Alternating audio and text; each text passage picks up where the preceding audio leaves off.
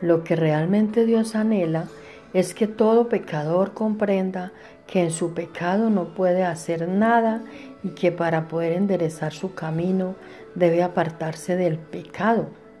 Jesús vino a la tierra con una misión de parte de Dios y por su infinito amor hacia nosotros.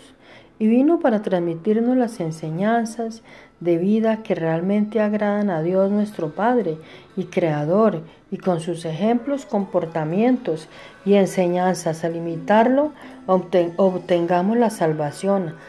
Habitó entre nosotros Jesús, conoce la fuerza de la, de la tentación, pero es el único que nunca se dio.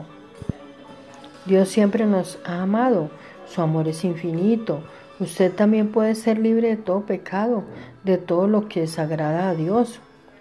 Si existe obra humana que pueda ponerlo a cuentas con Dios, y usted es el único que puede ponerse a cuentas con Dios. Usted es el único que puede construir o reconstruir la relación con Dios ahí no hay pastor, eh, no hay, o sea, solo, solo la salvación es entre Dios y tú.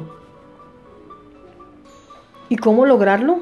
Es cambiar todo mal comportamiento, sentimiento, sistema de vida, revisando sus frutos y llevar una vida en santidad y mirar todo con amor, misericordia y perdón y, arrepentir, y arrepentirnos de nuestros pecados, pedir perdón y hacer cambios en nuestros estilos de vida conformes a la voluntad de Dios.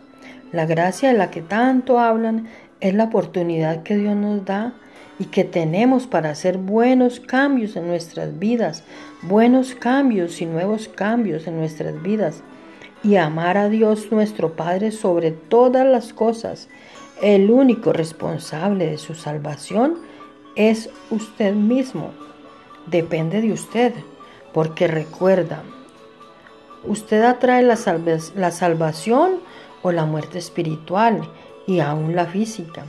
Recuerde, acción y reacción, o causa y efecto.